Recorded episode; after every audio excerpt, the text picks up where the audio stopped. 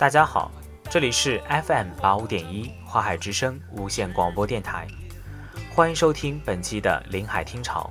我是顾慈，我是子夜，我是乐乐。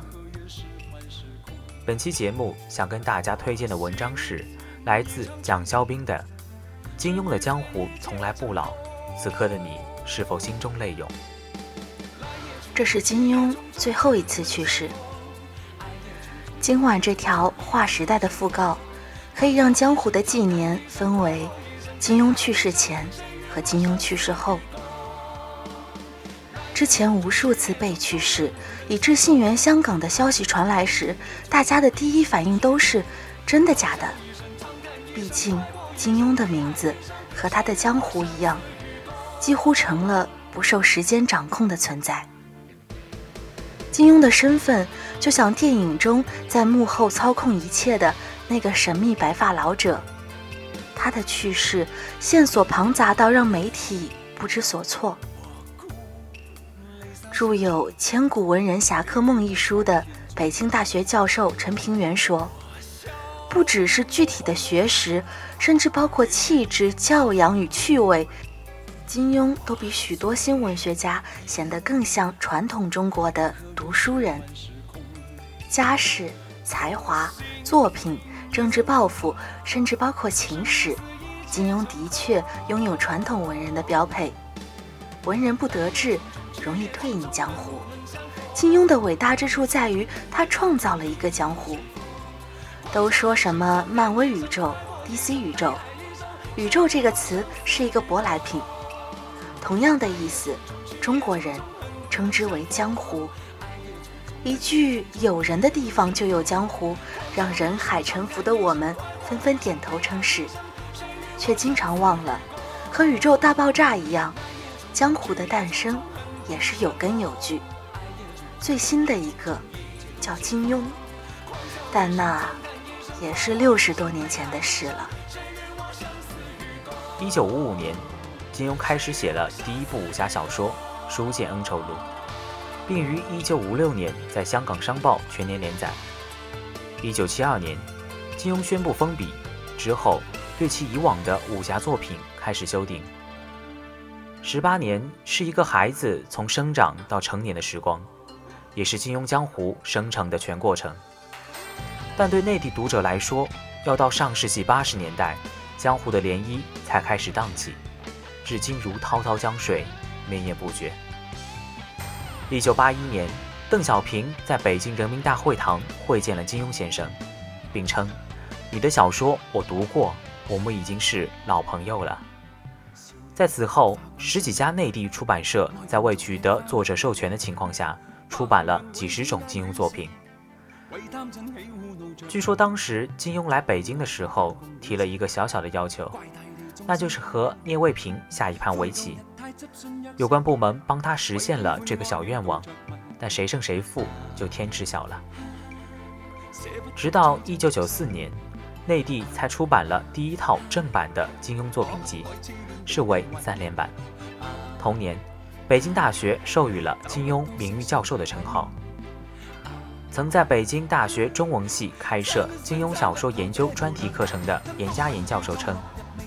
如果说五四文学革命使小说由受人轻视的闲书而登上文学的神圣殿堂，那么金庸的艺术实践又使得近代武侠小说第一次进入了文学的宫殿。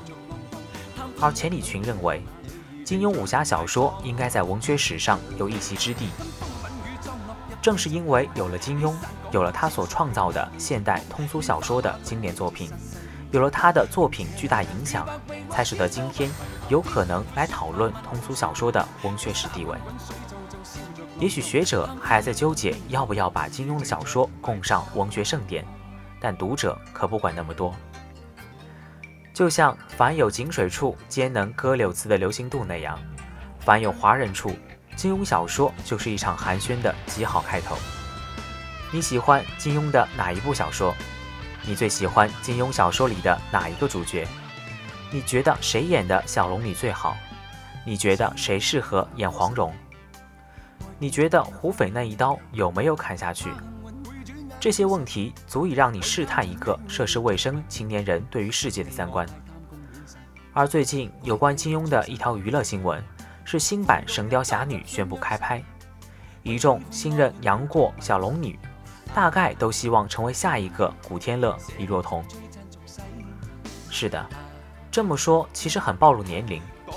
金庸江湖的有趣之处在于，他永远不老，因为源于小说，而图像演绎总是迭代更新。说起一个金庸人物，你眼中浮现的是哪个红颜少年的脸？那就是以青春定格的年代。屏幕上的江湖儿女从来不老，此刻的你是否老泪纵横？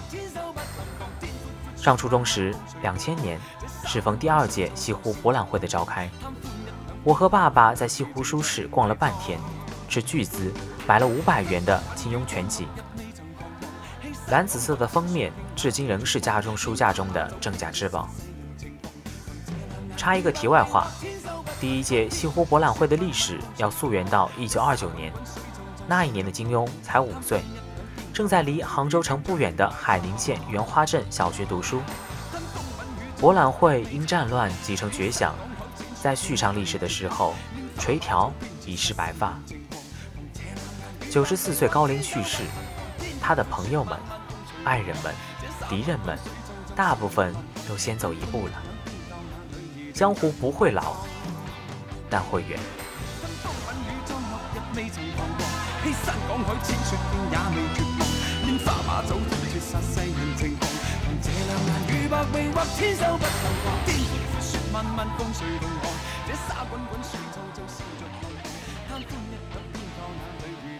人生在世，去若朝霞，魂归来兮，爱我可悲。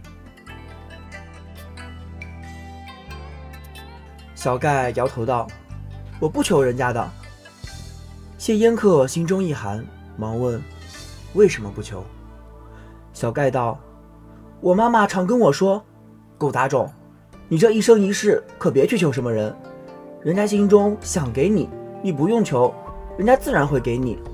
人家不肯的，一边苦苦哀求也是无用，反而惹得人家讨厌。”少年游本意：青山磊落显风行，玉璧月华明。马疾相悠，崖高人远，微步孤闻声。谁家子弟谁家院？无忌悔多情。虎啸龙吟换巢鸾凤，剑气碧烟横。重阳一生。不弱于人。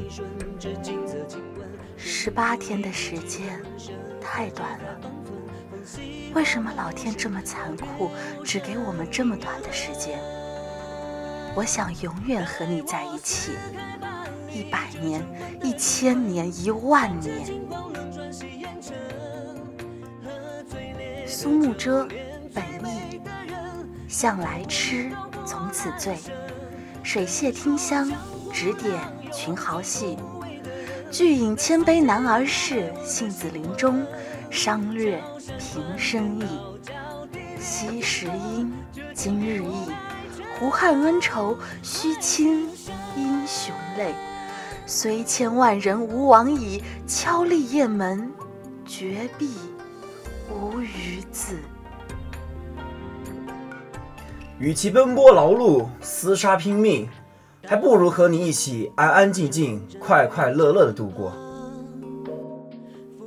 败笔很多，胜笔没多少。师傅，你得不到心爱的人，就将他杀死；我得不到心爱的人，却不忍心让他给人杀了。做人要能瞎蒙就瞎蒙，生活尽量放轻松。封不封公主，小阿紫还是小阿紫。大闹一场，悄然离去。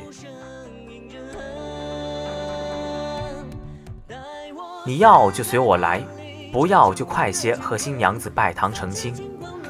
男儿汉，胡衣不绝，别疑终生之恨。倘若我问心有愧呢？兄弟，每个人都要死。我说那谁也躲不了的瘟疫，便是大限到来，人人难逃。